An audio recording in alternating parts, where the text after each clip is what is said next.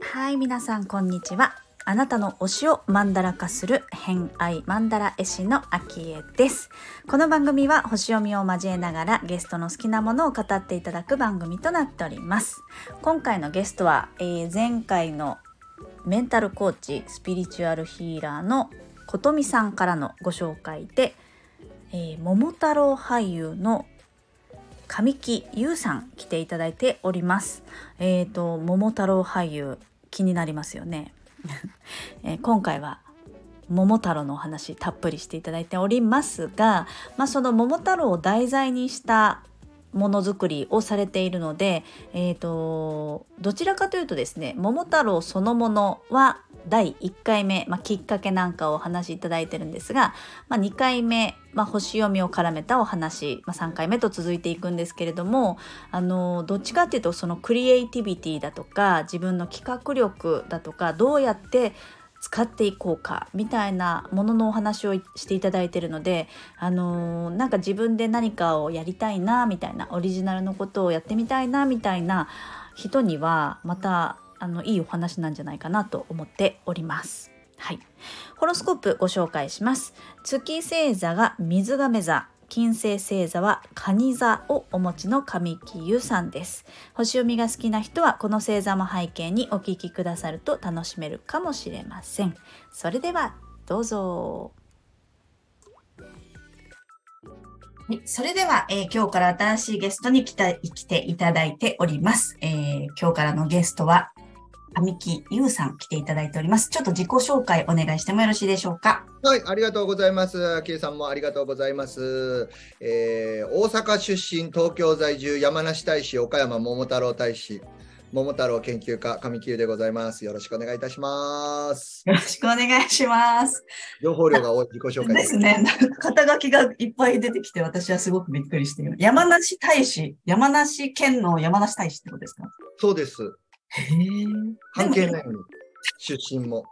えーそれは山梨大使はやっぱり、えー、桃太郎のところから来てる。あ、鋭いですね。おそうなんですよ。でもあれですよね。もうすごく私、桃太郎は多分一般的な普通の情報しかないんですけど、はいはい。桃太郎といえばなんかこう、岡山みたいなお話がね、あったりとか、論争いろいろありますけれども、はい。あ山論争論争ご存知ですか？あ、あの、ちょいちょいきテレビとかでも聞きますよ。そうですよね。テレビそ結構最近取り上げてますもんね。なんか聞きます、聞きます。山梨がすごく盛り上がってきてるんで、テレビが取り上げ始めたんです。えー、山梨桃太郎発祥の地推しってことですか？そうですね。まあ、おそう、まあ、山梨が結構強い証拠を持ち始めたというか、まあ、なんか頑張り始めたというか、えー、本気出してきた感じ。そうそうそう、そうなんですよ。その関係で、あの、山梨大使にしていただいて。あ、そういう流れがあるんですね。はい。じゃあ、あの、その、桃太郎に関しても、あの、長、諸説がある中でも、じゃあ山梨のこのルーツのお話が、神さんからは、主に聞ける感じ。あの、どこの県のもの、あ、5箇所あるんですよ。今のとこ大きく。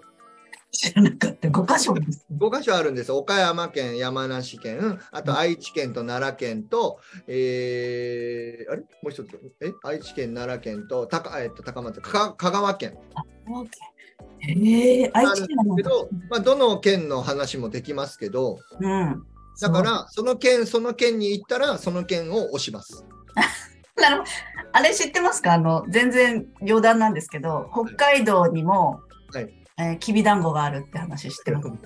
知ってますよ。知ってますか？さすがですね。あれ、私、うちはめちゃくちゃ好きで。でも、きびだんごだけど、きびだんご、あの、全然関係ないんですよね、桃太郎ね。あの、棒状のやつですよね。あ、そうです、棒状のやつ。あの、そもそもは、あの、私、防災が大好きなんですけど、はい防災グッズの、あの、アイテムとして、あの、関東大震災の復興を願ったりとか、まあ、あの、この、北海道の開拓を意味してみたいな感じで、きび、きび。えっ、と、起こる、なんだっけな。起こる、備える団子っていう風な方なんで、全然桃太郎関係ないきび団子。もともとね、あるんですよ。きびだんごっていうもん商品が。それを分防災用に変換したんだと思います。あそうなはい。なるほどね。そう、あの、腹持ちがすごくいい美味しいお菓子なんですけど、まあ、それは全然関係ないので、はい。それともう一つちょっと言わせてほしいことがあって、はい。怒られますか？私、今。あの、心してください。あ、わかりました。えーちょ、帰ろうかな。えっ、とですね、神木優さんはい、本日、お誕生日でございます。やったーありがとうございます。おめでとうございます。ハッピーバースデハッピーバースデー。えっ、と、お誕生日の日に、え今日、今日がお誕生日の配信スタート日、えちょうどぴったりだなと思ったので、これはお誕生日に合わせねばと思って、ー。ありがとうございます。今日からもう無理やりの調整をしていただいて誠にいえ、とんでもございません。えっ、と、今年の抱負なんかありますか？今年、こんな年にしたい。あの42歳になりまして、はい。まあ、厄年付近なので、うん。まあ今年も健康に気をつけながら生きていきたいなと思っております。大事。健康大事ですね。土台ですから。はい。わかりました。それはじゃあ、あの、私の方からも、北海道の方からも、あの、記念しておきますので。はい。ではでは、早速ちょっと好きなもののお話を聞く番組なので、えーはい。聞いていきたいと思うんですけれども、はい。えっ、と、好きなものリスト、フォームを皆さんに送って、こう、こんなものが好きですって書いていただくんですけれども、はい。まあ、前回、あの、ご紹介いただいたことみさんも、まあ、一貫して、こう、ノリトとか、マントラとか、えーお経っていう言葉に関することが、ドンと来たんですが、はい。えー神木さんに関して言うと、これも、えー書いてきていただいたのがお一つ、読んでもいいですか？はい。お願いします。えー桃太郎と桃太郎を使った演目を創作することおっていうふうに書いてくださいまして、ーはい。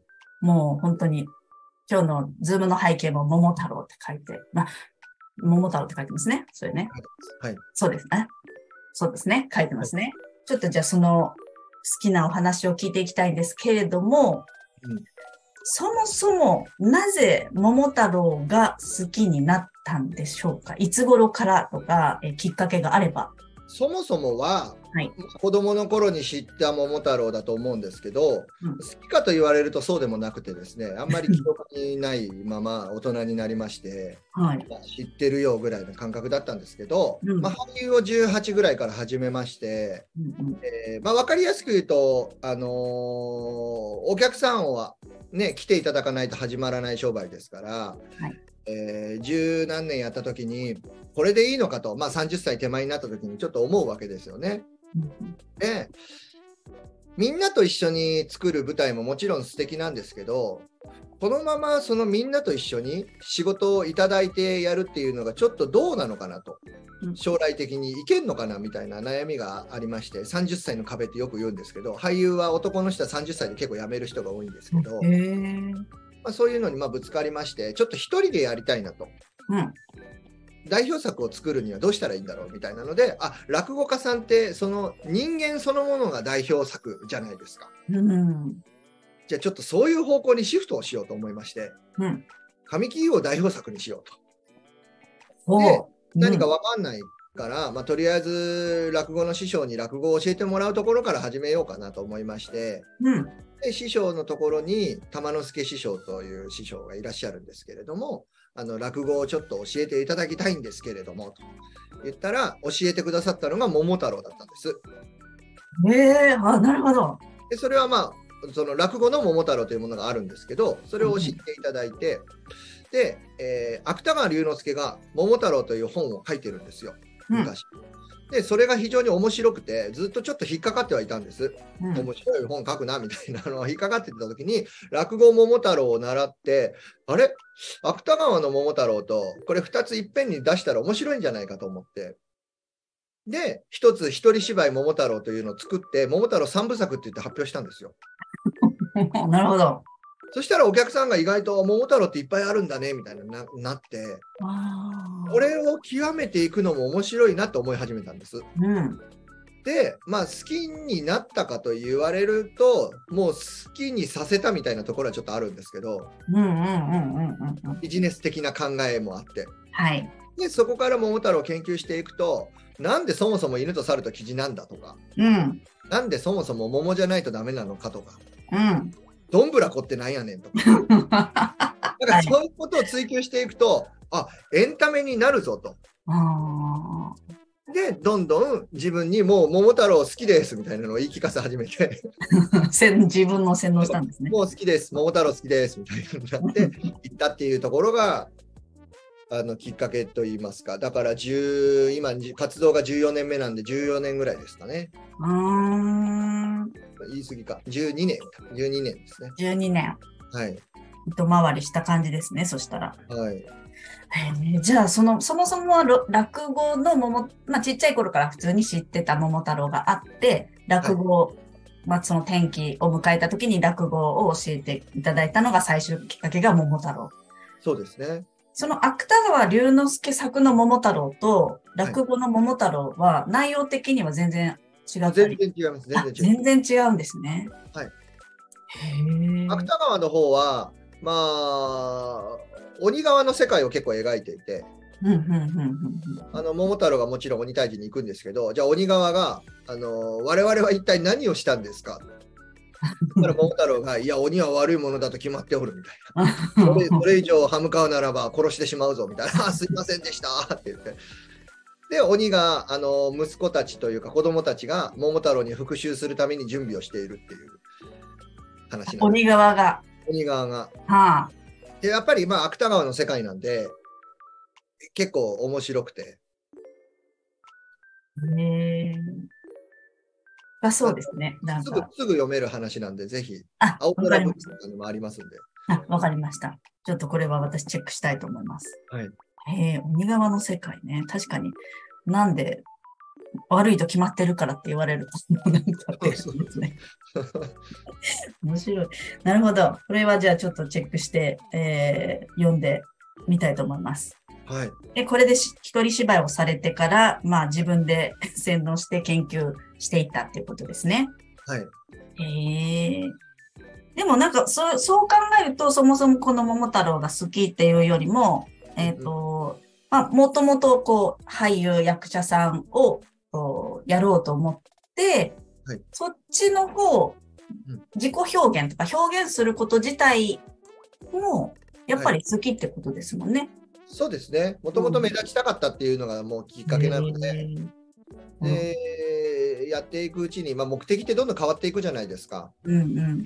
で、かっこいいこと言い始めるんですよね。人を幸せにしたいとか、なんか人で笑ってもらってとか、元気になってもらいたいみたいな、うんきっかけはそれですとかって、まあ、どんどん嘘つき始めるんですけどもともともとはやっぱ目立ちたいとかね、モテたいとか、そんな理由でしかないと思うんですよ。なんか表現するって。うんうんダンスとかね、そういうのは違うと思うんですけど、うん踊るのが本当に好きでとかはあると思うんですけど、うんうん俳優は演じるのが好きでって、そんな演じないと分かんないですから。あお笑いの人とかもね、ーやっぱりモテたいが一番最初に来たりするじゃないですか。うんうんうんそううんいうところが原動力であってもいいのかなと思いますけどね。うん、いいですね。そう言ってはっきりと言ってもらえるとすごく気持ちがいいですね。はい、ということで今回の「偏愛マンダラジオ」いかがだったでしょうか、まあ、第1回目となる桃太郎のお話は、まあ、きっかけだったりとかいつ頃からだったりとか、えー、と神さんがどんな方かみたいなお話をしていただいたんですけれどもね桃太郎といっても確かにいろんな側面ツッコミどころ昔話ってあるよなって聞きながら思っておりました。あのーさらにねこう一つずつ研究をされてるので話の深みがきっとねあの 講演会とかされてるっていうことなんでその中ではすごく楽しいお話聞けるんだろうなっていう感じがもうふつふつと、えー聞いてて思っておりました。はいあとはね、えー、とお話の中でやったのがうーん30歳の壁言ってましたね。俳優さんをこう辞めるかどうかみたいな、えー壁みたいなことを言ってたんですけどあの先生術上で言ってもですね30歳ぐらいって、えーサターンリターンってあるんですよね。聞いたことありますかね？サターンっていうのは土星のことですね。どういうことかっていうと、まあ、日本語で言うと土星回帰っていうんですが、まあ、自分が生まれた時の天体空にある土星の場所そこに約30年かけて、えー、と空の天体がぐるりと回って自分が生まれたところの場所に帰ってくるっていうのがだいたい30歳ぐらいなんですよね。でまあ、もちろん30、まあ、29年とか30年ぐらいなんで、まあ、ざっくり言うと30歳で次が60歳次が90歳みたいな感じで、えーと、一巡り周期としてはしてくるんですけれどもそうするとその土星、まあまあね、制限とか、えー、試練の星なんていうふうに言いますけど土星先生なんていうふうにも言いますね。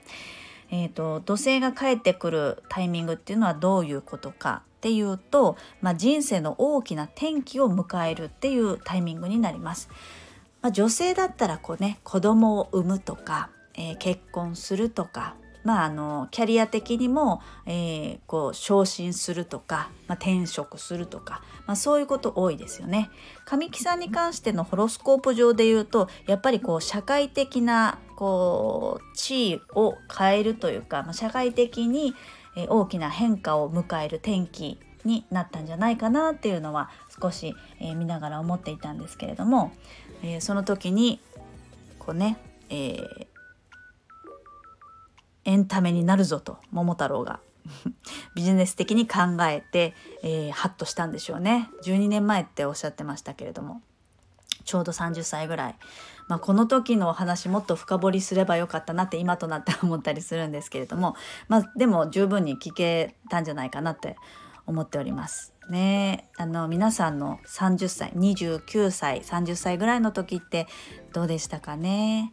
私は言う私はで言うとうんとえー、札幌結婚して札幌にいてグラフィックデザインの夜間の専門学校に通ってましたね。そうそう。確か29のタイミングで行ってましたね。その頃あのアパレルメーカーの営業事務をやっていてでそこのあの大丸とかに入ってるこうアパレルメーカーだったんですけど海外の。でそこのなんかこうシーズンごとに DM を発行したりするんですけどそれのデザインをこう仕事上やるようになって、えー、もっと面白いからやりたいなって思ってこうイラストレーターとかあのグラフィックデザインの方のお勉強をしに、えー、お昼普通に派遣で働いて、えー、夜はえーと、そのグラフィックデザインの専門学校に通うっていうことをして、まあ、そこからこうグラフィックデザインを触り始め、まあ、その後何年か後かにヨガに出会ってまあまあ今に至るみたいなその頃のことがこう生きてる今はね、えっと、お仕事をさせていただいてるっていう感じなのであの頃は確かにうん天気でしたね。そうそうなのでちょっと振り返ってみるともう30を超えてる方は振り返ってみるとあどんなことがあったかななんていうのをね、えーと、ちょっと考えてみるといいかもしれません。まあ、こうねあのー、あとは神木さんで言うとちょっと次回がちょ星読みの話にほぼなっているんですけれどもうんと結構こう目的をなすためにすごく思考を使う方なんだろうなっていう感じがありますね。ありましたね。うん。どっちかっていうとやっぱ考えることが好きなのかな。なんかそれを使ってこうね考えながらえー、生み出していくっていうことをしてるのすごく面白そうだなと思って、えー、聞いてました。はい、まあそんな感じで、えー、と次回は同じような桃太郎絡みでお話をいただきますが、えー、まあ、そういうね役者のお仕事だったりとか、えを星に絡めてちょっとお話をしてるので楽しみにしていただければと思います。ということで本日もお聴きくださりありがとうございました。今日も良い一日をお過ごしください。偏愛マンダラ絵師のあきでした。ではまた。